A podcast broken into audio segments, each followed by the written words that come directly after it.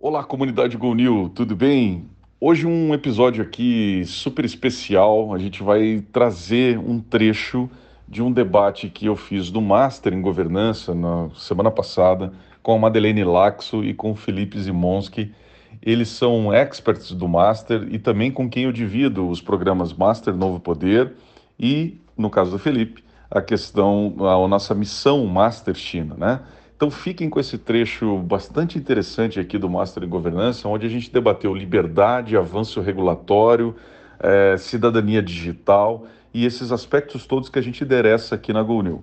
Para você que ainda não, não, nos conhece, fique muito à vontade aqui, eh, entre nos nossos grupos, entre lá no nosso site www.gonew.com. Nós somos um ambiente plural e uma comunidade de mais de 23 mil pessoas que interessa governança, controle, inovação, compliance, ética e todas as contradições que significam reunir esses temas.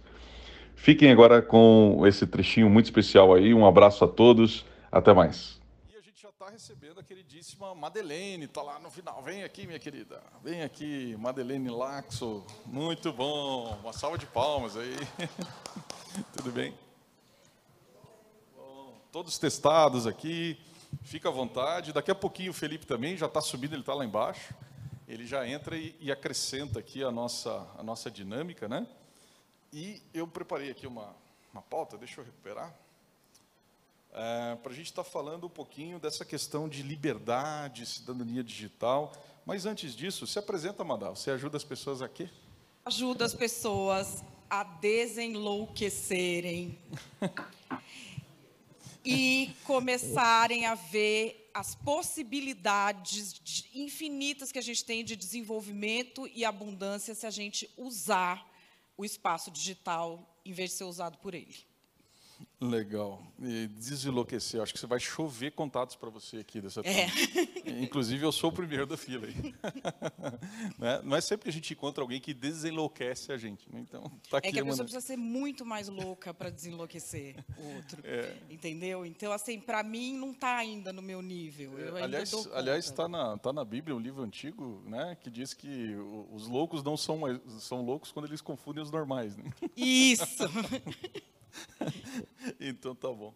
Bom, vamos começar aqui é, nessa treta toda. Madá, primeira coisa, é, movimentos, é, comunidades, essa questão toda. A gente tem, naturalmente, juntos um, uma discussão mais profunda sobre isso lá no, no, no, Master Novo Poder, mas eu queria trazer um pouquinho dessa discussão aqui para o Master em Governança. Né? Que, como a gente está vivendo tempos é, diferentes, do, hiperpolarizados, né? Você tem escrito muito sobre essa questão da cidadania digital. Conta um pouquinho desse, desse trem, assim, para abrir alas aqui.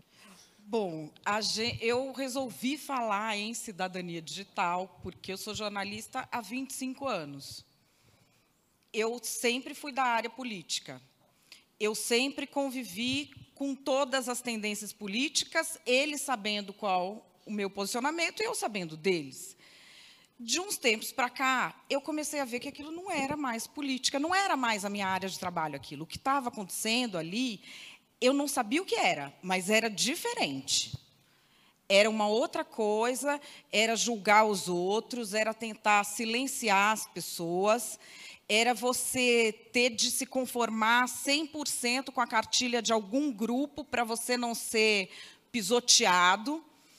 E não estava acontecendo só na política. Eu comecei a ver que isso ia acontecendo em outras áreas. Aí eu falei, não, eu vou atrás, vou descobrir o que é. A minha área não oferecia respostas, a comunicação. O marketing não oferecia respostas. E pior, achava que oferecia. Que eu acho que a gente entra nesse embrólio muito por isso, por arrogância. A imprensa achou que sabia lidar com isso porque era comunicação. E não sabia. E virou refém os políticos começaram a usar, muito empolgados, até que viraram reféns também. Estão ali enredados no meio desse debate. E eu fui ver quem é que estuda isso. Então, fui achar engenheiros, psicólogos, neuropsicólogos, neurologistas que estudam esse fenômeno de como a gente pensa de acordo com o nosso grupo, convive de acordo com o nosso grupo e só toma decisões mais justas quando a gente se conhece. A gente vive tentando ser o que um ser humano não pode ser, que é objetivo e imparcial. A partir do momento em que a gente sabe qual é o nosso time, a gente consegue equilibrar os nossos vieses para conviver nesse mundo digital. E isso a gente ainda não está conseguindo fazer, porque cada um fala só para o seu grupo e repele o outro. Parece que a tecnologia nos desuniu, né? Essa hiperconectividade faz com que as pessoas fiquem nessas bolhas e só conversem naquele ambiente e se infla aquilo tudo, né? Que, que loucura esse trem, né? Porque a pessoa vai querer a aprovação do grupo. E o grupo, ele não aprova um ser humano que existe. O grupo, ele cria o que seria o ser humano ideal. E a gente também, durante muito tempo, a gente teve vergonha de ser quem a gente é, de ter os defeitos que são humanos, de saber que você tem o bem e o mal dentro de você. Pessoas boas fazem coisas horrorosas, pessoas horrorosas também fazem coisas boas a gente quis criar um mundo mais limpinho, onde um é um cidadão de bem, o outro está do lado. Não adianta, agora que está todo mundo hipercomunicando o tempo todo, a gente vai ter que viver sendo quem a gente é. E não quem a gente queria ser e ficar mostrando aquilo. Eu acho que esse é o grande pulo. Quanto mais a tecnologia avançar, mais nós vamos precisar entender de gente. E eu me propus assim a falar disso para as pessoas que já entendem de gente, porque são essas que vão achar a saída, junto com quem entende também de tecnologia. O papo vai ser bem legal aqui. A gente vai abrindo, inclusive, para quem quiser participar, quem está online, quem está aqui fisicamente. Mas antes, a gente falou, falou, assim, cara, esse painel já é uma treta, né, de discutir esse assunto. Vamos deixar ele mais treta ainda? Foi aí que a foi gente convidou... Foi, aí, você foi lá e aí? Opa, tá sobrando um áudio aí, Tati. Aí foi quando a gente falou assim, vamos convidar o queridíssimo Felipe, que está ali, vem para cá, Felipe, que tem o sobrenome pior que o meu. É, já falei para ele que tem que cortar. Tudo bem, querido? Chega aí. Aqui. Felipe, co colunista do UOL e de outras cocitas mais, e também nosso super é, é, hosting, ou como é que a gente pode chamar, do Master China. Né? Já tivemos lá uma vez, voltaremos, se Deus quiser, em outubro do ano que vem. Cara, você ajuda as pessoas aqui.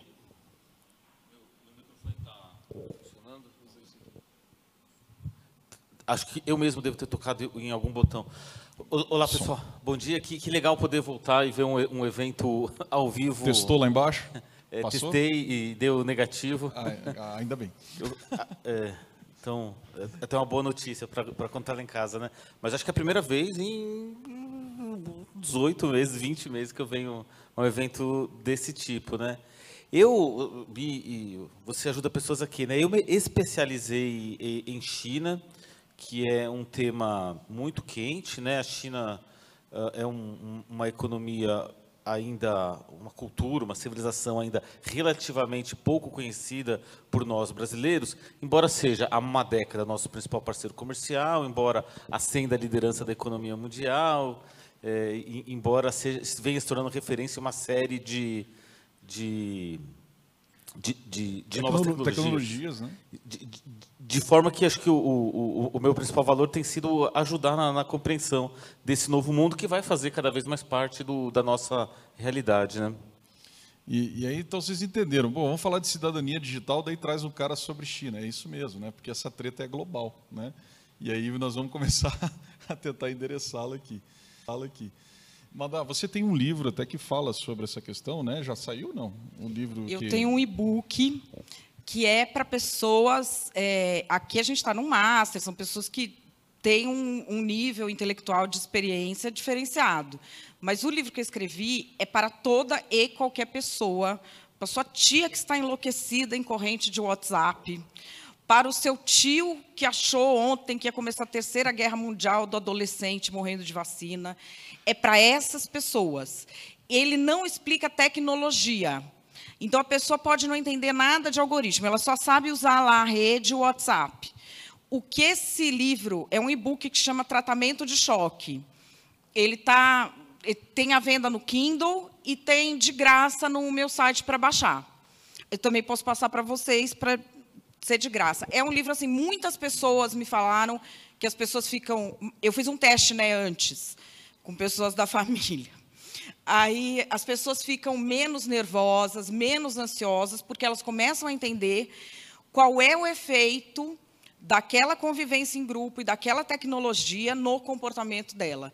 Então, o que esse book ensina é você perceber o seu comportamento e, a partir daí, você retomar o controle da situação. Por exemplo, é, se você fica mais nervoso com, ou mais ansioso com uma coisa falando de uma passeata do que com uma operação cardíaca do seu filho, tem algo errado aí. Não é normal. Você pode, não é normal. É, por exemplo, a pessoa, Dona Edna, acha que ela precisa sair urgentemente da casa dela em Birigui às quatro da tarde para salvar o Brasil. E não vai acudir a filha que ligou pedindo alguma coisa. Isso não é normal. Então, é a partir daí, para as pessoas se reposicionarem e conseguirem usar essa tecnologia para tudo de bom que ela pode trazer, em vez de virarem reféns de um efeito colateral que a gente pode sanar. Engraçado essa visão de mobilização por questões fúteis, né? Do efeito de rede. Eu nunca tinha pensado sobre essa ótica. É, Felipe, sobre China, cara, é, e, e, tentando virar a página, mas daqui a pouco a gente desvira, você tem a, a questão do, do, de um avanço regulatório é, importante, né? Em muitas das big techs, né? Tem sido noticiado nos últimos tempos. Você tem escrito também sobre isso lá na tua coluna no UOL e tal. Uh, e a gente fala que esse contexto todo está inserido dentro de uma, de uma questão meio Guerra Fria 2.0, né? que é, é, uma, é, uma, é uma guerra fria tecnológica agora, de inteligência artificial, de algoritmos, de dados, né? e aí países, é, por, em vários espectros ideológicos, você tem, de um lado, é, Trump proibindo um aplicativo chinês, querendo proibir, de outro espectro, talvez, né, quem sabe, a Amanda pode falar com mais propriedade, ela conhece todo mundo lá no STF, depois você fala, mas talvez de outro espectro essa questão do, do inquérito das fake news lá, que muitos dizem ser inconstitucional e tal, né, é, e, e, que de uma certa forma tem, tem é, tolhido algumas é, é liberdades, será? Não sei, aí você comenta, mas de qualquer maneira, falando de China, é um troço totalmente diferente, né? É um negócio que é, você, você tem um, uma. China dá e China tira. Como é que você vê esse avanço tecnológico da China e como é que você vê? Você acha que nós estamos realmente numa Guerra Fria 2.0 aí ou não? É, sem, sem, dúvida, nós estamos em um ambiente de, de confrontação e de disputa pela liderança tecnológica entre esses dois países, os Estados Unidos e, e a China. Uma das metáforas mais comuns que, que se faz é essa, de, de, de chamar esse movimento de, de, de, Guerra Fria, comparando ali com, com, com, a, com a, confrontação entre o, a, o bloco da União Soviética e os Estados Unidos. É, se a gente debate cidadania digital, que, que é um tema que a gente se propõe a debater, você olha para aquele mercado, a China, e ele é, se, se existe uma, uma, uma sociedade que está mais avançada no seu processo de digitalização, essa, essa sociedade de referência certamente é a chinesa. É, é o país com um maior número de pessoas conectadas, é, é praticamente toda a população econômica ativa, vai dar lá 1,2, 1,27 milhões de, de conexões. É, é, é, uma sociedade cashless, né, em que quem usa dinheiro de papel na China é estrangeiro, quem não conhece os aplicativos, então ele troca uma nota de 100 dólares e vai comprar as coisas, né? É, o, o, cidadão normal ele usa só mobile payment, tipo, para comprar uma banana no, no camelô, para comprar uma garrafinha d'água, para comprar uma bolsa da, da, da, Louis Vuitton. O, o Anderson presenciou isso, um, um, uma, um morador de rua, um, pedinte pedindo esmola, aí ele mostrava um QR Code aqui no, no na camiseta dele para transferir para o mobile payment, né? Então, ela, ela é uma sociedade assim, rádio. E, e, eu, eu não dei, né? Porque eu não tinha. Ele tinha o aplicativo tinha, e eu não tinha. O, o mendigo estava mais é, digitalizado. estava mais digitalizado que eu. Mas, ou seja, assim, ela, ela, tem, ela, ela realizou é, esse avanço durante um, um, talvez aí os últimos 5, 10 anos. Esse movimento ele acontece muito dentro do, do mercado doméstico é, da China nos últimos anos, a gente vê essa confrontação é, extrapolando para uma competição pelos mercados overseas. Por exemplo, é, quem é hoje o grande rival do, do Facebook na, na disputa pela publicidade digital mobile? É o TikTok, que pertence à ByteDance, que é uma companhia chinesa de cento e tantos bilhões de dólares de market cap e tal. Quem é hoje, aqui no Brasil, o principal competidor da empresa americana Uber, de mobilidade urbana? É a 99. Quem é dona da 99? É a Didi, que é uma companhia chinesa. Durante muito tempo, discutia-se assim, é, o, os chineses vão dominar alguns, algumas áreas do, do, mercado, do tipo fabricação de cadeira, telas, tal, porque eles têm preços melhores. Mas quando chegar a indústria do software, rede social, aí a cultura é muito diferente, aí o, o, o design é outro. Eu acho que o TikTok quebrou essa, essa barreira, né? Então hoje a gente vê claramente o um ambiente em que cresce a confrontação e os Estados Unidos tentando ali chutar a escada da, da ascensão chinesa, né? É. Aliás, isso do TikTok, ele falou, essa semana o TikTok passou o YouTube em retenção de usuário por mais tempo. Hoje, o usuário do TikTok fica mais tempo vendo vídeos do que o usuário do YouTube. É uma coisa que nunca se esperou que fosse acontecer. Não se esperava. Olha só. E, e, aí, vamos voltar a página aqui, porque na medida em que há, então, essa, essa disputa tecnológica pelo poder e tal, né? e, ao mesmo tempo, como você falou, Mandar, essa desinformação, essa, essa coisa que, essa hiperpolarização, né? É, é, puxa, como é que a gente endereça esse tipo de coisa? Como é que a gente consegue criar é, ambientes melhores? É, o espaço contraditório que a gente aqui na Agonia a gente preconiza tanto, né, de ouvir lados e lados e tal. Tá, anda tão difícil a gente ter espaços mais plurais de discussão. Né? Como é que você vê essa? Como é que a gente encontra soluções para isso aí, Madá?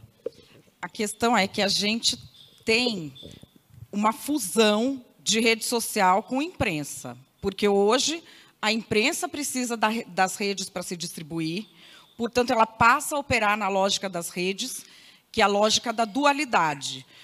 Saiu um estudo da Universidade de Nova York que qualquer postagem de ataque a um grupo oposto vai viralizar 67% mais do que todos os outros tipos de postagem, inclusive mulher pelada.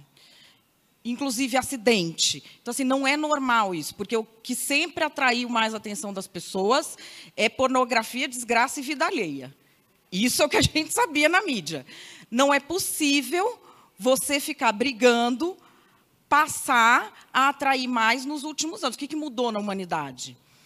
Mudou que a gente tem ali é, a necessidade de aprovação do grupo. A pessoa só fala para o grupo dela.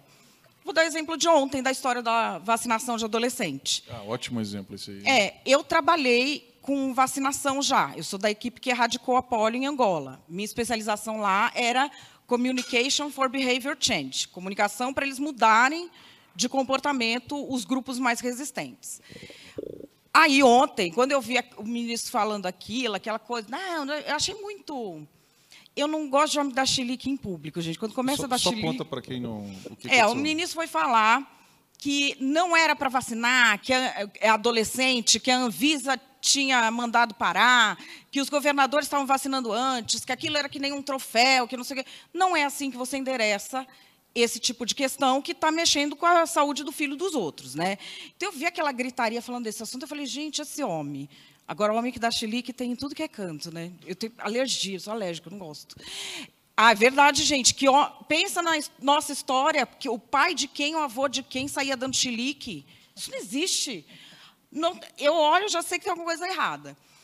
A, a, verdade. Aí eu ouvi aquilo, eu tenho filho. Aí eu falei, não, eu vou atrás dos meus colegas com quem eu trabalhei, da OMS, porque é, fake news que o povo fala, que acha que é notícia errada ou mentira, não é essa a definição. Já tem uma definição científica que está num livro chamado Psychology of Fake News que é da Routledge. Ele custa uns mil reais, mas no Kindle brasileiro está de graça. O que, que é fake news? Põe lá nas referências. É você pegar vários fatos reais e fazer um encadeamento deles de forma mentirosa. Então, você pega coisas que coincidem cronologicamente e fala delas como se fossem uma relação de causa e consequência. Isso é fake news. Então, assim, o ministro está falando ali, ele não está falando aquilo do nada. Alguma coisa tem ali, que não deu para saber no meio do escândalo dele o que era. Mas aí eu fui atrás. O que acontece? É uma vacina nova, é uma doença nova, remédio novo. É assim: você primeiro garante que ele não mata, para depois ver qual é o mal menor. Então, se fez essa vacina por quê?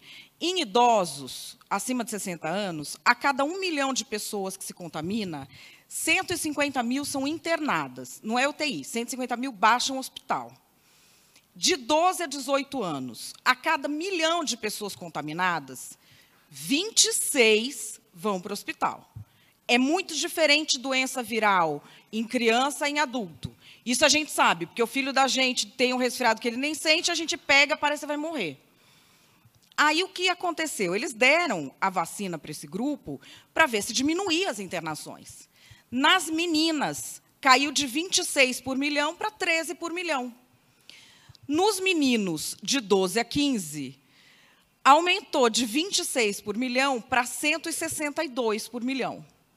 Nos meninos de 16 a 17, aumentou de 26 por milhão para 94 por milhão de internações. Aí foram ver qual era a causa era só depois da segunda dose miocardite, uma inflamação no coração e estava aumentando as internações. Qual o dilema? Dos 26 que são internados com Covid, tem quem morre. Dos 162 da miocardite, ninguém morreu. Mas ninguém nunca vai morrer? Não sabemos. Está compensando o custo-benefício? não como se esperava. Então, o que está acontecendo agora? No Reino Unido, Israel, Estados Unidos, eles estão reavaliando. Reino Unido está reavaliando se vai dar uma dose só para adolescentes dessas vacinas de RNA mensageiro. É, estão avaliando se, de repente, dá outra solução, outra vacina. E isso vai acontecer trocentas vezes. A gente a tem gente que se está acostumar. aprendendo ainda sobre tudo isso e, e levanta-se na internet uns profetas de certezas, né? Não, aí o que aconteceu com a nossa imprensa, o ministro falou uma coisa, a imprensa tem que falar contra. Então, em vez de ir atrás de qual é a informação que o cidadão precisa, ela vai pegar a nota do ministério para rebater ponto a ponto, que é toda a checagem de fatos, que é negacionismo científico. Checagem de fatos não funciona para quem está em grupo radical ou em desespero. Só funciona quando a pessoa está calma. E as pessoas ficaram sem informação. Aí ontem eu ficava vendo aquilo e falava, gente, mas a pessoa que está em casa vira refém de um querer aparecer como antigoverno, do outro querer dar chilique em público, porque ele tem as questões políticas. E quem que está atendendo a pessoa que precisa saber o que, que eu faço com meu filho? Não tinha ninguém. É. Muito legal. Querido Felipe, e legal não, né? Muito desafiador, né?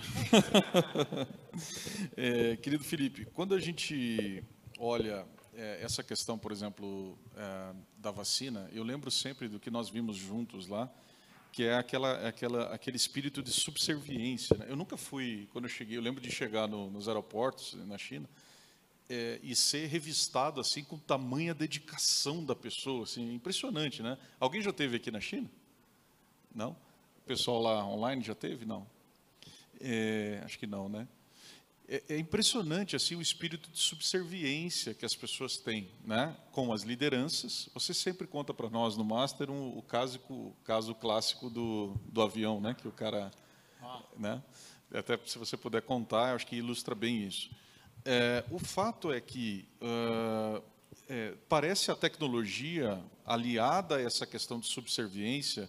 Será que a gente está, por exemplo, o Oriente está mais próximo de tomar certas decisões que nós vamos ficar discutindo mais? Nós somos mais democráticos, é, fica discutindo mais a coisa e tal, e a China, é, eu, eu, até cunhei uma frase esses tempos que é, é na China é, obedece quem pode, testa rápido, aprende rápido e, e, e, acelera rápido quem tem juízo. Né? Quer dizer, ou seja, um misto de eu estou inovando, eu estou testando rápido, eu estou avançando, mas eu estou avançando dentro de uma, de uma linha de, de faça isso aqui. Né? E, e, de um, e de uma cultura de mais subserviência em função da, da, da ali da, do, do, ambiente e tal, do partido, etc. E tal. Como é que você vê essa coisa? Você vê que a, a, tecnologia no, no, Oriente, e depois eu certamente eu sei que você quer falar sobre a tecnologia no Oriente vai nos eventualmente dizer para o Ocidente, ó, oh, vocês vão ficar aí esperando e discutindo muito, vocês vão ser uma sociedade de seres humanos menos evoluídos. Né? Porque nós não vamos colocar o chip, a gente vai ficar discutindo, e os caras lá vão colocar o chipzinho, e vão. As tecnologias de melhoramento humano serão mais disseminadas pelo aspecto cultural na China? Na tua visão, é, versus o Ocidente? É, veja, é, neste caso específico da vacina e da gestão da, da Covid, a resposta já está dada. A resposta é sim. Eles estão muito na frente e, e o método deles de lidar foi mais eficiente. É, de, de certa forma, há características culturais do, do, tipo, não só os chineses, mas os povos orientais de modo geral, há um sentimento mais é, coletivista versus um, um, certo individualismo. É, é basicamente a ideia do tipo, eu não sei lá se eu quero me vacinar e tal, mas todo mundo aqui vai, eu não vou, não vou, não vou ser do contra, essa ideia de, de, de, de trabalhar a, a harmonia, de, de, de, de, pensar mais no, no coletivo, né? É, o, o, o, o, fato de você não, não negar a existência do vírus, não negar a, a gravidade dele, de você ter, ter uma gestão em que você preconiza o isolamento efetivo de quem está infectado e, e, traquear e testar em massa, etc. Os resultados foram aí. Você vê, inclusive, os indicadores econômicos dos países que fizeram essa contenção mais rápida versus os que não fizeram. E aí não estou nem. É, a gente não precisa ver nem o caso particular do Brasil mas você tem é, nações assim muito ricas e desenvolvidas, que foi é o caso dos Estados Unidos, por exemplo, uh, e você percebe a mudança que há do, do, desempenho dos Estados Unidos quando termina a gestão Trump e depois quando começa a Joe Biden, porque basicamente tem uma visão distinta de como fazer como fazer a gestão.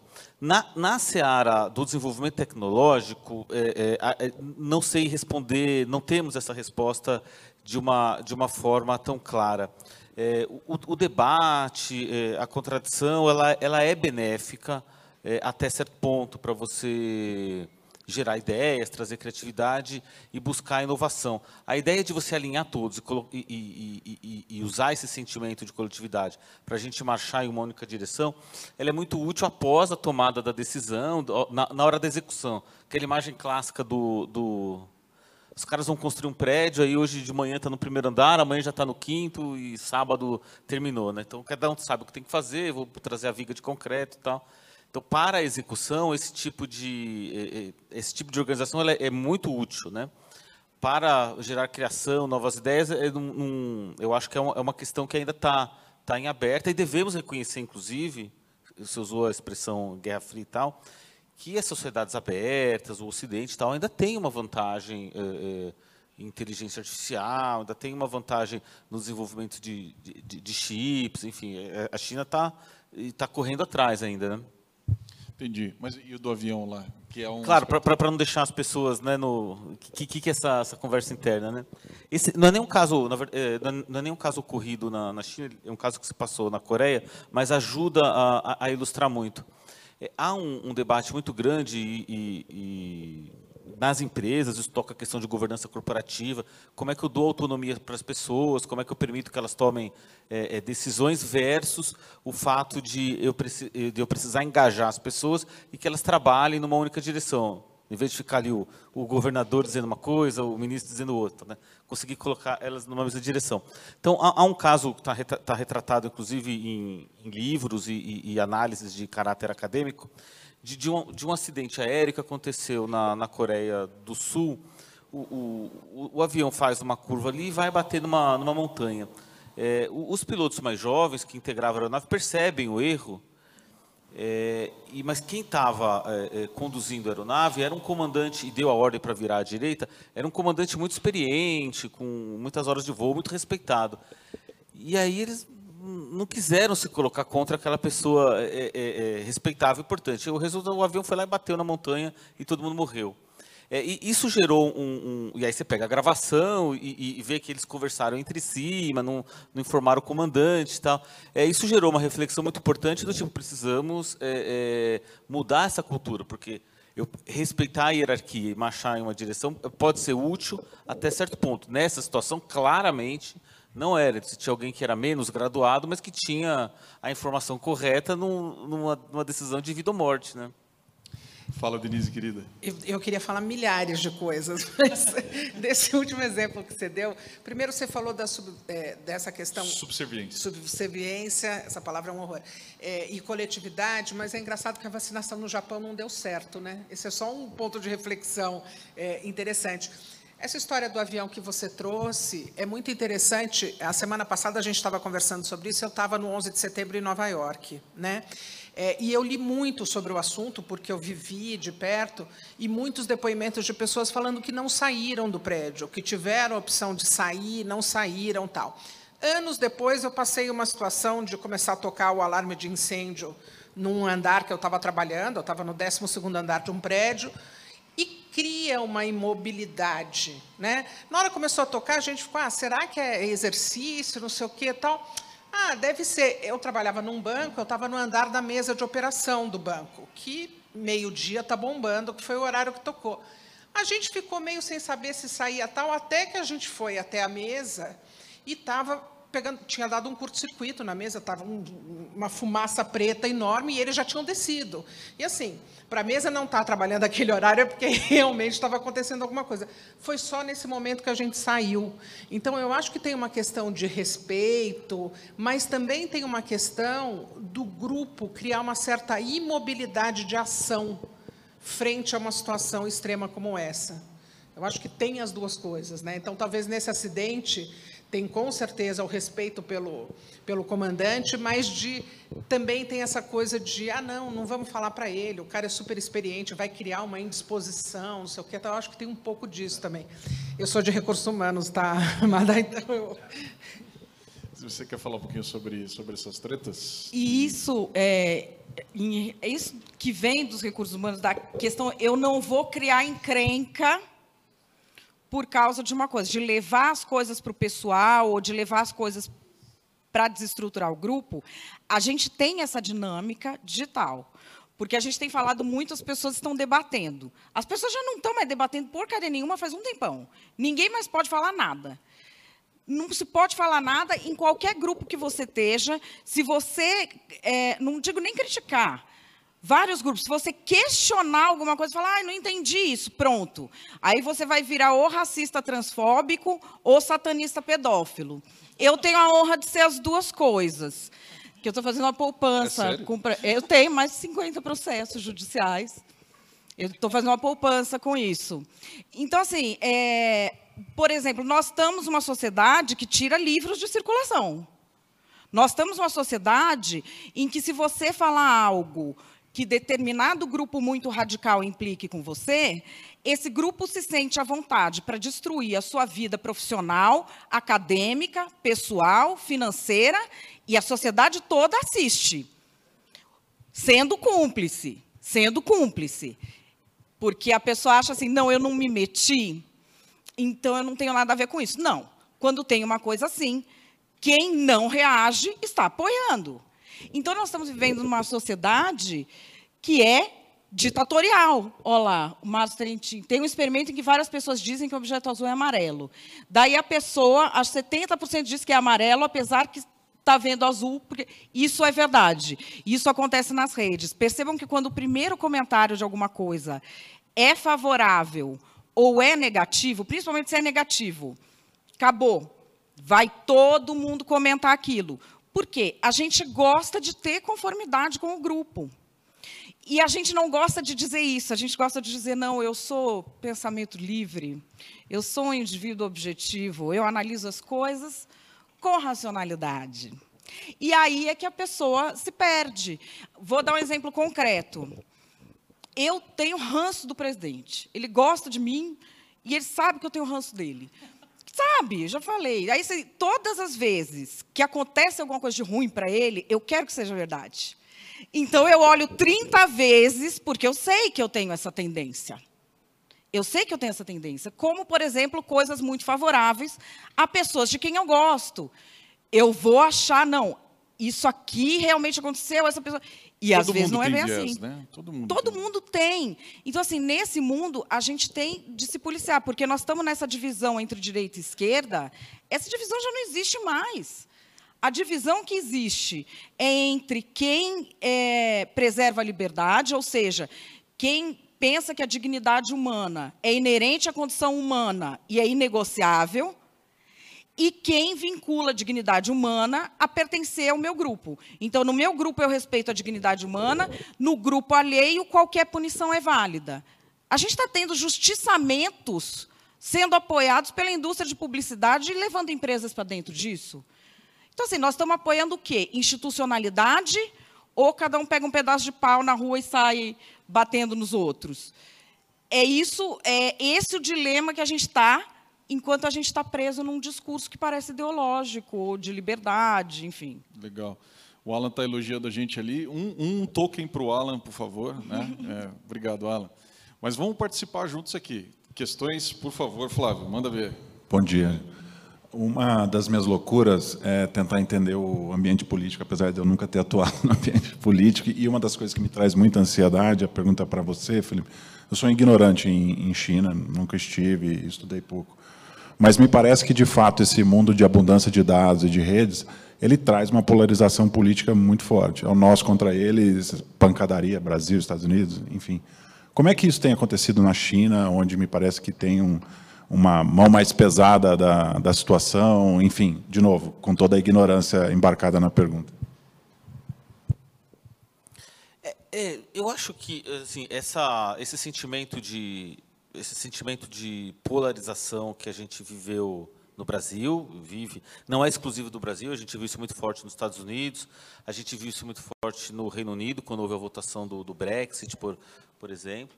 Todos eles muito dominados por, por, por notícias falsas ou, ou, manipuladas, ali tentando imputar a, a influenciar a, a opinião pública, porque é efetivo, isso realmente dá resultado, né? É, é, essas técnicas, assim, sendo justas ou não, dão, dão resultado, né? É, no, de no, todos os lados, né? De, de todos os lados. É, é, vira um jogo, uh, vira um jogo desleal, porque dizer, se eu não fizer isso, aí meu adversário ele está em, em, grande vantagem, né? Então, é, enfim, e acaba sendo um jogo de quem tem mais competência em enganar o outro. É, eu, eu, eu, acho que assim, mas não é um fenômeno global. Acho que não, ele não, não, não está acontecendo em todos os países o, o tempo todo ao, ao mesmo tempo. É, a China não viveu esse tipo de, de situação. Mais recentemente, eu acho que quando houve uma. Quando, quando estoura a pandemia da Covid, e você tinha o Trump lá na televisão falando Chinese, Chinese virus tal, e esse ataque a, a, a constante a China como, como uma forma de, de responsabilizá-la pela ocorrência da, da pandemia e tal, e acho que também temos uma tentativa ali de jogar na guerra comercial. E isso, isso acabou gerando um, um, um sentimento de, de, uma sociedade que não estava é, é, não estava polarizada, não estava envolvida nisso, é, em se fechar em torno de, de, um debate, que foi muito ruim, inclusive, um debate é, é, é, nacionalista, xenófobo, contra estrangeiro. As fake news que a gente viu aqui também foram acontecendo por lá. Então, essa ideia, os chineses criaram um vírus no laboratório, porque eles queriam espalhar pelo mundo, aí as ações do mundo iam desvalorizar, eles iam lá e iam comprar. Lá na China contava-se outra história, é, tudo fake também, né? De que o exército americano criou esse vírus, foi lá e espalhou em alguns lugares. É por isso, inclusive, que lá no Texas teve uma epidemia de gripe, eles não estão deixando a OMS ir lá testar as pessoas para ver se aquela epidemia de gripe já não era a, a origem do, do coronavírus. Tal. É, então, quer dizer, no fundo, eles acabaram usando uma... É, é, acabou se usando o outro lado da moeda também. Não vou ficar em desvantagem, vou, vou, vou contar uma, uma, uma, mentira também, né? E isso ganhou, ganhou adeptos, né? Porque eu acho, e, e, em linha com o que a Amada falou, ah, eu vejo uma notícia e quero que seja verdade, né? A nossa tendência, e a fake news nos, pe, no, no, nos capta nisso, é, ela toca em alguma coisa que a gente gostaria de, de, de acreditar, né? É, eu acho que tem essa questão. Nós é que reverberamos também isso, e a consciência de cada um, e aí conecta com a questão da governança, com a alta gestão, a nossa responsabilidade enquanto conselheiro, enquanto alta gestão, né, de ter o discernimento disso. Né, de, eu, eu mesmo, hoje a gente tem muita gente nos grupos da GONIL. Eu, é impressionante essa questão do viés que você falou, porque esses dias eu vi uma coisa que era muito favorável. E aí o teu nível de critério realmente ele diminui, né? Quando você está pró aquilo. E eu já mandei em todos os grupos, né? Daí alguém me alertou. Acho que foi a Júlia até que falou assim. Você lembra esse caso, né? Anderson, não, não é isso que aconteceu. Eu fui lá pedir desculpa, pessoal. Desculpa, eu não chequei isso aqui realmente tal. Então, o viés impulsiona a gente justamente para não aferir com tanta. Se você contrapõe aquilo, talvez você fique mais crítico. Eu fui num estudo que foi lançado pelo MIT sobre. Porque essa coisa de combate à fake news e desinformação Aqui no Brasil vocês ainda vão ouvir agências de checagem. Esquece isso. Isso é anti-ciência. Já está comprovado que a agência de checagem, é, para a pessoa que está radicalizada ou que está desesperada, ela aumenta em 50% o tanto que aquela pessoa compartilha de notícia falsa. Ela se fecha no grupo. Esse experimento do MIT, eles não entram no. Porque, assim, não, o conteúdo não adianta debater se você está em desespero. É o contexto. Então, o que, que eles fizeram? eles foram ensinando as pessoas a ver o nível de rigor de apuração daquela informação. Então, assim, aí tem que, quem, quando, como, onde, por quê. De onde que a pessoa descobre? Ou isso é só fulano disse tal coisa e o fulano disse outra? Tem um documento? Tem alguma coisa que comprove? Ah, mas tem essa foto aqui. Não, essa foto podia ser numa festa. Então, eles vão ensinando as pessoas a olharem o rigor de algo. E autoconhecimento, o que eu gostaria que fosse verdade e o que eu não gostaria que fosse verdade. Porque a gente fica criando o um mundo perfeito da gente, né?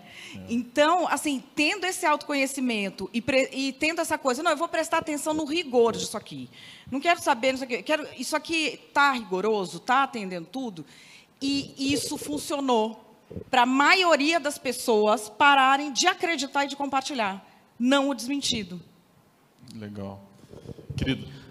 Bom dia. Mandar você ajudou as pessoas a desenlouquecer, né? e até agora a gente não viu isso. É, pergunta, pergunta simples, né? Como manter a sanidade mental nessa loucura toda, nessa, né, nessa polarização toda? Uh, eu, pelo menos, eu não assisto TV aberta há muitos anos, isso me fazia mal e agora né, nem se fala. Rede social também está muito chato, né? Instagram você só vê essa polarização. LinkedIn está ficando do mesmo jeito. Como é que mantém a cabeça legal aí nesses tempos? Olha, até eu, eu tenho um, um exercício que eu faço de treinamento, inclusive para equipes, que é a questão do conteúdo e do contexto. A gente tem que aprender a dominar o contexto. Então, por exemplo, se o seu, suas redes sociais estão cheias de gente batendo boca, é assim, você pede para a tecnologia, a tecnologia te dá. Isso é a maravilha dela e a desgraça dela. Porque se você fica muito tempo olhando bate-boca, interage com aquilo, até para até dizer, para com isso, que coisa ridícula, você interagiu. Vai te entregar mais daquilo. Então, primeira coisa, você tem que usar. Eu, quando comecei a fazer esse processo, eu falei assim, não, eu vou agora montar uma timeline em que eu sigo as coisas que eu quero que venham para mim. Então, eu fui atrás é, das pessoas que estavam pesquisando nessa área, dos institutos que pesquisam nessa área, e, conscientemente, eu só interajo com o que eu quero receber. No YouTube, você consegue limpar as suas interações para manter só aquelas que você deseja que sejam usadas para os seus algoritmos. E tem também uma questão que é a da gente perceber os rituais, porque a gente tem rituais. Para a gente vir aqui, a gente se prepara, a gente põe uma roupa, a gente pensa no que, que a gente vai falar, em que postura que a gente vai ter. Então, a gente já entra com outra mentalidade. Quando isso é no celular, você tem uma noção de intimidade. Então, assim, nós temos que pegar nossa cabeça analógica e criar os rituais porque a gente faz no celular. Então, assim, isso aqui é uma coisa íntima, igual eu estar tá confidenciando para minha irmã, ou é que nem eu falar no meio de uma reunião da empresa. Cada um tem de criar no seu imaginário essa contextualização. E saber que muito do que as pessoas falam é porque elas querem ser aceitas no grupo. Então, assim, vem aquela pessoa com fake news da sua família, não sei o quê. Não necessariamente ela acredita, mas às vezes a única vida social que aquela pessoa tem é ficar naquele grupo o dia inteiro trocando bobagem. Ela não pode contrariar. Então, se assim, aceitar que as pessoas estão nisso, e estender a mão. Tem uma, uma moça que é minha seguidora, que estava com a mãe, que ela não aguentava, brigou com a mãe por causa de notícia de política, não sei o quê. Eu falei, tá, qual é a vida social da sua mãe? Ela começou a ir com essa mãe ao parque, uma vez por semana. A mãe não manda mais isso para ela, manda coisa sabendo da vida dela. Entende? É isso que a gente tem que localizar de novo. Porque a partir desse momento que você usa conscientemente, aí você vê vantagem aí você vê que pode te trazer benefícios. Essa coisa intimista, quase que maquiavélica, né, do envolvimento ali, é, eu escrevi, até peço o pessoal colocar, tem uma coluna minha que saiu lá na Gazeta, é, que fala sobre a armadura digital medieval, né? faz uma alusão a isso. A gente se sente revestido de uma armadura, através do digital e a gente se sente mais forte, mais corajoso, é, menos vulnerável e talvez sai fazendo essas burradas aí. A Júlia, nossa queridíssima head de marketing, tem perguntas super interessantes sobre esse tema. Fala. Na verdade, oi, gente. Bom dia. É, eu queria trazer um insight super legal que tem um documentário na Netflix, que é o Dilema das Redes. E, e é super engraçado, assim, ele chega a ser cômico quando você vê o vício de um adolescente pelas redes sociais.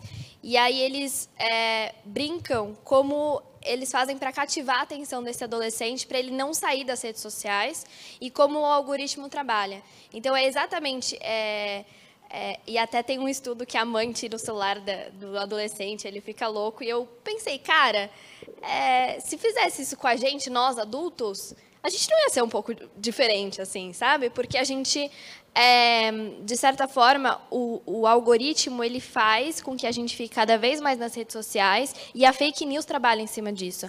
Então, esse documentário é fantástico, assim, para entender de uma forma bem simples. Acho que qualquer um que entra lá, até para até você discutir com com seu filho adolescente, enfim, é, de como a rede social trabalha com, com a sua mentalidade e como os robozinhos que eles ilustram no, no documentário, eles ficam é, gerando informações para cada vez mais você ficar é, nas redes sociais. E como, e como, lucram com isso, né? que é, é. independente da, da, teoria, e a Madar tem escrito muito sobre isso, é, acho que vale você contar o teu, a tua situação, você pode? Ah, posso. Não, a Não. minha situação é assim, eu comecei a estudar isso porque cinco anos atrás, cinco anos não, em 2015 eu comecei a sofrer ataques assim, ameaça de morte. Era quando você estava no antagonista, não? Na Jovem Pan começou começou o seguinte: é, tinha aquela escola sem partido.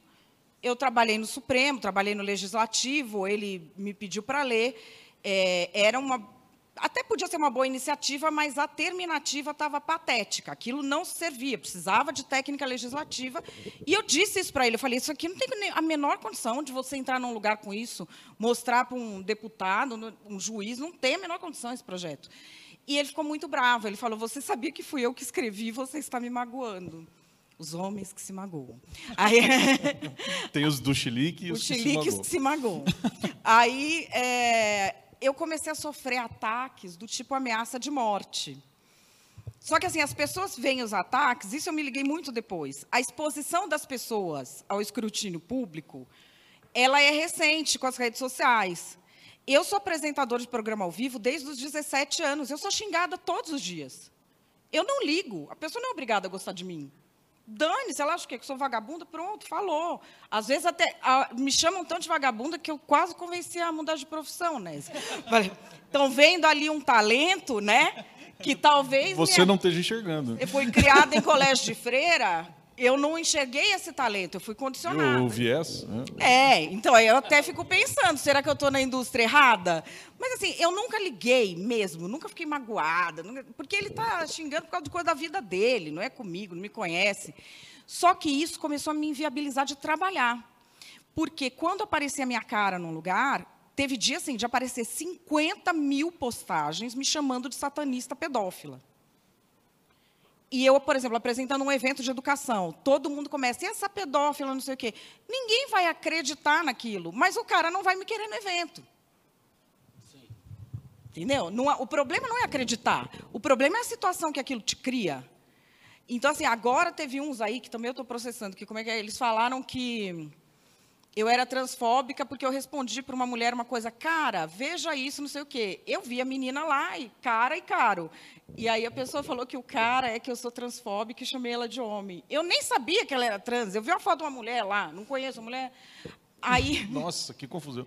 sim, mas isso virou mais de 80 mil postagens, incluindo 50 e tantos jornalistas, cobrando de mim. Não, você tem que se retratar. Eu falei, não vou me retratar porcaria nenhuma, vocês são tudo doido. Falei, Não, e já processei, pronto. Vai lá agora explicar para o juiz. Entendeu? Ah, não, não dá. E assim, é, isso foi se avolumando e durante um tempo, quando eu não compreendia o que estava acontecendo, que demorou cinco anos para eu entender, da primeira vez que vieram, imagina, você recebe 50 mil postagens, eu não sabia como isso acontecia. Aí depois eu fui entendendo que eles falam ali, falam no grupo, e aí ele, ele xinga, ele tira um print dele xingando, manda no grupo, todo mundo elogia ele, entendeu? Então é para isso. Aí o que, que eu faço? Eu junto e processo. Tchau. E aí ele vai lá, quando chega no delegado, fala que não é nada daquilo que ele quis dizer. Não sei o que, eu falo, diz o que você quiser, só me paga. Eu, eu, eu me expressei mal. Quando eu disse ela é uma vagabunda, eu não quis dizer ela é uma vagabunda. Né? É, eu foi no calor do momento. É, Aí o que acontece? Desdiz, É, ficam todos isso. humildes. É. Só que aí eu entrei com alguns Você teve processos. casos desses já também, não, cara? De Na- ser, de na ser, xing- de- coluna de ser xingado. assim? É, sim, sim. Várias vezes também. E- e- e- Você tem também um movimento anti-China e tal, né? Ah, é? Então, o cara, ah, porque você está sendo pago pelo Partido Comunista e tal. E você está sendo pago pelo Partido Comunista? Ainda, ainda, não, ainda, não, ainda não recebi um, um, um R&B deles, assim. Tô, tô fazendo trabalho voluntário. Se, se falam que eu sou espião e tal, mas, mas é isso, eu acho assim, você tem que... Se você vai a público, publica uma coluna e tal, tá na internet, é a regra do jogo ali, né? Vão, vão te xingar e, e, e- e segue o jogo. Ninguém me, ninguém me chamou, assim, de, de satanista pedófilo para que justificasse eu processar alguém, né? Mas é, é isso. O, o que, o que eu acho, ah, e toca no que o Emanuel falou, o Kamala faz um trabalho nobilíssimo, assim, de desenlouquecer as pessoas. O drama, o difícil, é que ali do outro lado tem o, você tem as big techs com um exército re- altamente bem remunerado de pessoas brilhantes e geniais trabalhando na direção oposta, assim, como é que como é que eu Como é que eu faço dessa, como é que é desse, uma reu- desse enlouquecimento É, exatamente. é. dinheiro? Como é que é a reunião na como é que é o Wikilimit da, da Big Tech? Olha, o nosso o, o tempo de que, que o cara ficou aqui no nosso aplicativo caiu de 4 minutos e 23 para 4 e 21. E aí eles ficam ali, o que, que a gente pode fazer para segurar um pouco mais? Porque se segurar mais, ele clica mais a publicidade, melhora o faturamento. Você então tem é uma dados disso, inclusive, né, Mandar? O quanto as Tenho. Big Techs têm ganho com... Aliás, a, da nosso último eh, Spotify, está no Clubhouse, eu, você, Milagres, coloca nas referências aí, que foi bem legal, a gente discutindo o novo poder. A head do YouTube no Brasil viu, ela está nos nossos grupos e ela quer conversar com a gente agora, porque a gente meteu o pau nas, nas Ah, eu vou levar lá um processo que eu meti neles. Então, conta, Porque, conta assim, essa treta aí, conta essa treta aí. Quando eu estava nisso de compreender o que acontecia, eu falei assim, não, para compreender, eu vou ter que explicar para os outros também. Então, vamos documentar. Aí conversei com advogados amigos meus para a gente entrar com vários tipos de processo para testar quem estava fazendo o quê. Então teve um no YouTube e assim isso aconteceu. Eu come- saí da política e fui para isso porque em maio de 2019 ameaçaram meu filho de morte no mesmo Chan, que é um fórum é, que você não se identifica, no mesmo que organizaram o massacre da escola de Suzano. E aí uma fonte minha, que fazia parte desse grupo maravilhoso, me alertou. E foram à escola do meu filho. Foram tentar buscar o meu filho no meio do expediente, dizendo que era um tio. Sorte que foi na escola antiga dele, não foi. Eu tinha mudado ele de escola, mas aí o porteiro me ligou muito assustado, falou: olha, é, tem um rapaz aqui falando que é tio do seu filho, que não sei o quê. Quando ele foi olhar, o carro já tinha ido embora. Não... Aí eu falei: não, eu vou entender o que está acontecendo. Então entrei com processos. Uma das pessoas que instigava a irem me bater e não sei o quê, era uma dupla que depois eu identifiquei que se apresentava mascarada no YouTube. Um fantasiado de gato e o outro de palhaço, com vozes distorcidas. Era uma coisa muito psycho. Eles fizeram um vídeo de 40 minutos em que eles instigam, tipo, é, coisa assim, eu jamais diria para alguém ir lá dar uma surra nessa vagabundinha. Mas se alguém fizer, também não é minha culpa. 40 minutos em que isso assim era mais light. Aí entramos num processo para ver como é que o YouTube reagia. O YouTube contratou um advogado para defender os anônimos. Caríssimo. E o vídeo está lá até hoje. E aí fui ver, por exemplo, a indústria antivacina. É uma indústria, eles têm reunião igual da indústria automobilística nos Estados Unidos já.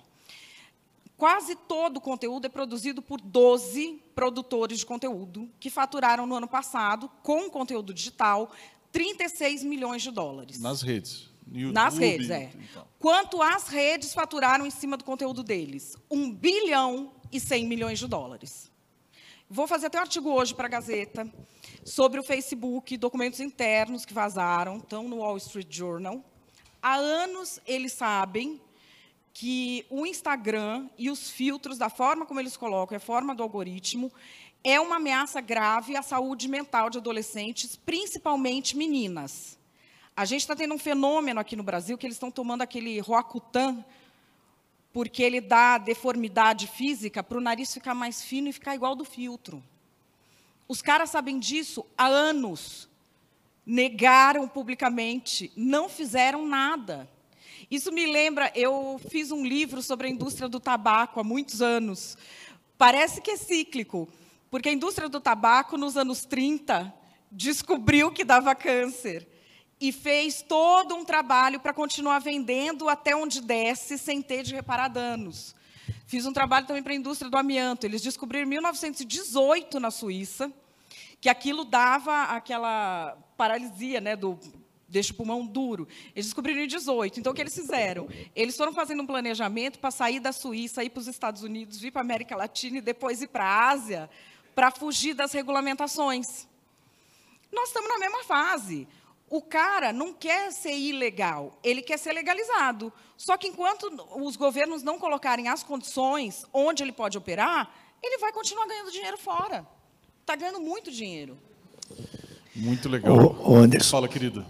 Você e a Madeleine poderiam montar um curso de governança de cidadania digital, porque já tem, nós, já, já, nós estamos indo para o caminho da barbárie aqui, né? É, o Master é. Novo Poder é muito sobre isso. É. Foi, foi por essas discussões que a gente percebeu, é. inclusive somadas à experiência do fundador, cofundador da Singularity, né, que é o Salim Ismail, e do, do Milagres, que é C2I, é Master, está na nossa rede aonde a gente começou a debater esses temas todos e falou, gente, alguém precisa endereçar isso. E é um tema dificílimo.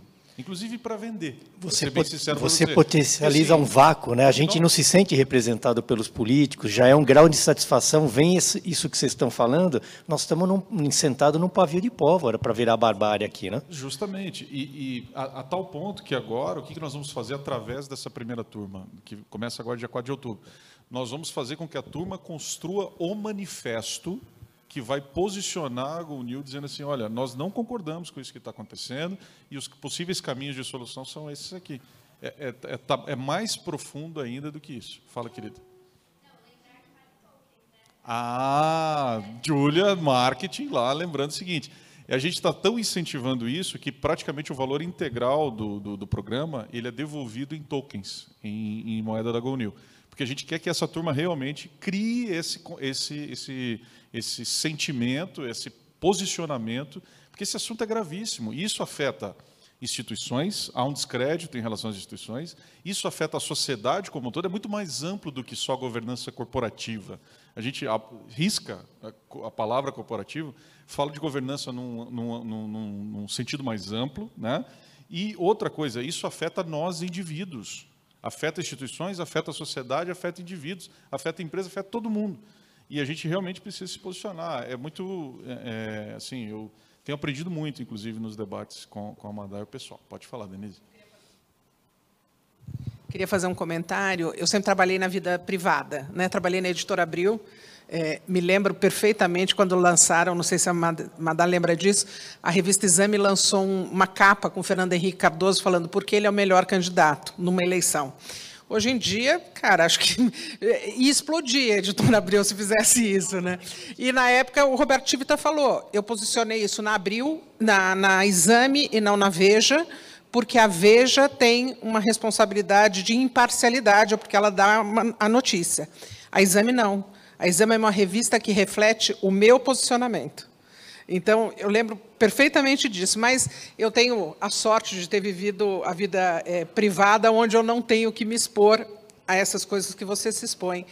É, o meu ponto, eu acho que a rede, ela expõe as pessoas de uma forma que as pessoas não podem errar.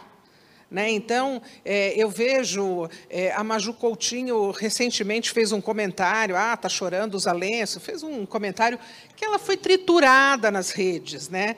É, o Bocardi também sempre é triturado, enfim. Hoje, de todos os lados, né? De Aquele, todos os William lados. Vac também. né? Também, é, é. O meu cunhado é um advogado criminalista, é, petista, de origem. Ele, né, e ele é advogado. Meu advogado também é petista de origem. É, eles devem ser amigos se não for o mesmo.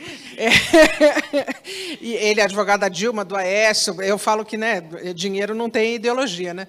Mas recentemente ele foi advogado do Visa no, na CPI, né? E aí o, o, o senador falou para ele, falou para o Visar, queria atacar o Visar e falou para ele: ah, você está amarelando enquanto o seu advogado está aí vermelho de sol. E ele respondeu, porque ele não leva desaforo para casa. Né? Então, ele deu uma resposta para o senador. tal. No dia seguinte, na live do presidente, o presidente elogiou ele. O presidente falou: Poxa, olha só, aquele advogado, cabelo branco, lá trabalhando, e o senador da Bahia desrespeita ele. E a gente riu muito, porque a gente falou: Cara, ele é petista, ele é tudo que o presidente despreza. E por uma colocação que ele fez, que foi da reação dele como pessoa, né? Como o cara fala que eu estou vermelho de sol, o cara não me conhece, ok? Ele fala isso com todo mundo. É, então, a rede ela traz um, um, um, personagem, um avatar, né? É, isso, isso me pega, assim, eu fico... Em dois, vou ser bem rapidinho. Em 2019, eu assisti o Yuval Harari e a Ariane Huffington. E o Yuval Harari falando do poder da inteligência artificial é, no mundo, né, criando o quanto as nações poderosas criam o cidadão de primeira classe e o resto vira o cidadão de segunda classe.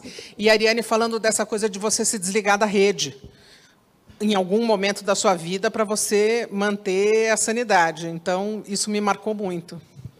Olha, tem até um livro que eu indico super.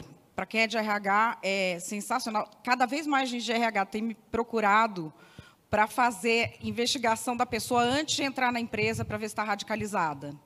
E treinamento de pertencimento, porque a coisa de pertencimento começa a virar uma coisa louca. Ele põe a empresa em quinto lugar e o grupo dele do WhatsApp é a vida dele. Tem um livro que saiu agora, dia 7 de setembro, chama The Power of Us, do Jay Van Bavel, que é um cara com quem eu estou estudando, ele é head lá de neuropsicologia social da NYU. E ele fala disso da vida em grupo. Então, o que, que acontece? Você cria grupos que passam a ser a sua identidade social. A gente tem várias identidades sociais. Então, assim, você tem identidade social, eu tenho de mãe no meu grupo de mães, de jornalista com os jornalistas. Quando eu estou estudando lá com os caras do laboratório, eu sou a pessoa que está estudando lá com os caras. Quando eu estou de fã de Star Wars, ninguém me segura, entendeu? Porque eu sou ali. O cara que, por exemplo, é louco por Harley, aquilo é um grupo que é uma identidade social dele. A gente tem várias. Acontece que nas os redes. Os Masters também. Os Masters. Nós estamos aqui, é um grupo. E é normal, porque o ser humano, ele vive em grupo, o ser humano é gregário. O que acontece? A gente tem uma pressão para que a identidade social da pessoa seja uma só. Então, repara que tem gente que põe no perfil é, a pessoa nem trabalha com política, não trabalha com isso, entendeu? O cara é engenheiro. Aí ele põe é, progressista, antirracista ou cristão conservador. Por quê? Porque a identidade social dele passou a ser só o grupo da rede. Então ele está comprometido com aquilo. Aí por que, que ele xinga a Maju? Por que, que ele xinga o cara? Não é para xingar o cara, é para falar: olha, eu não sou assim, viu, grupo? Eu estou acima, me aceitem, continuem me achando legal. E aí tem uma coisa que eles falam nos Estados Unidos que é tipo, você cria personas públicas que estão o tempo todo jockeying for leadership. Eles estão correndo por liderança, pisando na cabeça dos outros. Então você vê, toda vez que eu sofro assim, um ataque gigantesco, E, tipo, ataque gigantesco, assim, tem indivíduos que fazem 500 posts por dia sobre mim. Aí, aí é paixão, né? Sei lá o que, que é, aí é cycle, né? É obsessão. Mas, assim, tem jornalistas que veem isso, a pessoa fez 500 posts sobre mim, aí vai lá um jornalista e fala, você falou isso mesmo? Eu já bloqueio, já mando um zap, você deixa de ser palhaço. Você está você tá dialogando e fomentando uma pessoa que faz 500 posts sobre outra num dia só. Você é louco? E aí eles falam, não, mas é que o tema, não tem o tema, não. Se fosse para debater o tema comigo, tinha me mandado em privado. Falou em público que é para tentar pisar na minha cabeça e sair de bonzão. E a gente tem essa tendência na rede. Vocês podem ver, é quase irresistível fazer isso. Então, é algo que nós vamos ter que começar a aprender. Nada, nada como seguir o exemplo chinês. Não tem essa treta toda, né? Não tem esse negócio todo. Por exemplo, o Jack Ma, né? Falou umas coisinhas um pouquinho, é, pegou e sumiu, né? Estou provocando você aqui agora. Não é bem não, assim. Não, não me coloque nessa. Mas, enfim, gente, acho que a gente já super... É, é, teve essa, esse, esse, debate aqui, que ele é super importante, né? Dentro do Master, para a gente... A gente tem poucos fóruns discutindo esse tipo de coisa, então a gente fez questão de trazer aqui para todo mundo, né? Para que a gente comece a ter, talvez, como nós pregamos aqui no Master, repertório, né? É, aumente um pouquinho o nosso critério, é, se pergunte é, mais um pouco, perceba essa questão do viés de cada um, é, incentivemos a questão da, do espaço ao contraditório, que a gente sempre defende, né, Amanda? Assim, é, e eu sei que o Felipe também. Então, a despeito de a gente ter os nossos vieses, né? É claro, todos temos, né? E os algoritmos também terão, né? Então, a tecnologia endereçar essa coisa toda, afinal de contas, são construídos por humanos. A regulação também, né? A regulação também acaba emergindo dessas questões. Então, o que nós acreditamos, e é um, um pitch muito forte da GONIL, é, é, que uma sociedade capaz e preparada com o repertório que a gente está debatendo aqui, talvez não chegamos a, a exaurir as soluções, né? e talvez até porque não as tenhamos até agora, mas certamente elas passam por uma sociedade preparada capacitada para que no, melhores algoritmos sejam feitos, melhores tecnologias sejam feitas, de um lado, e de outro, melhores regulações também sejam feitas. Cabe a nós, né? na verdade. E tem isso que a Denise falou do não errar. Isso é uma coisa assim que desde o começo me pegou, mas também por questão religiosa, porque assim eu ficava pensando, gente, onde é que está a misericórdia, o perdão e a crença na redenção? A crença na dignidade humana, que o ser humano vale a pena. Isso eu ficava me perguntando muito. Como é que isso some? E não é impossível as pessoas saírem desse desse furacão de caos e de fanatismo de, por qualquer coisa, porque tem até grupo de vegano matando açougueiro na França. Então, assim, o ser humano, para se radicalizar, ele só precisa de parceria, não precisa de. A desculpa pode ser qualquer uma. Então, assim, tem gente que sai, porque para eu descobrir como esses grupos funcionavam, eu me infiltrei, tem no meu celular, trocentos grupos neonazistas, não sei o que, me infiltrei em tudo. Mas eu tirei pessoas de dentro. Tem pessoas que eu tirei, arrumei emprego, arrumei namorado, eu precisava saber, era meu filho, né, gente? Então, mas assim, essas pessoas hoje que saíram disso e foram se tratar emocionalmente, porque elas nem acreditavam naquilo, elas tinham feridas emocionais profundas e estavam ali tentando ser aceitas. Mas assim, tem, uma, tem pessoas dessas que são minhas amigas de verdade hoje. E eu sei o que elas fizeram contra mim. E é essa questão. Eu também devo ter feito coisas horrorosas com pessoas que me perdoaram. Eu sei o que vocês fizeram na rede social passada. É, é mas enfim, vamos, vamos para frente, né? Legal. Gente, super agradecer aqui, queridíssimo Felipe, muito bom. Obrigado. Queridíssimo Amadá. Obrigado, obrigado. Foi muito legal. Obrigado ao pessoal também online lá.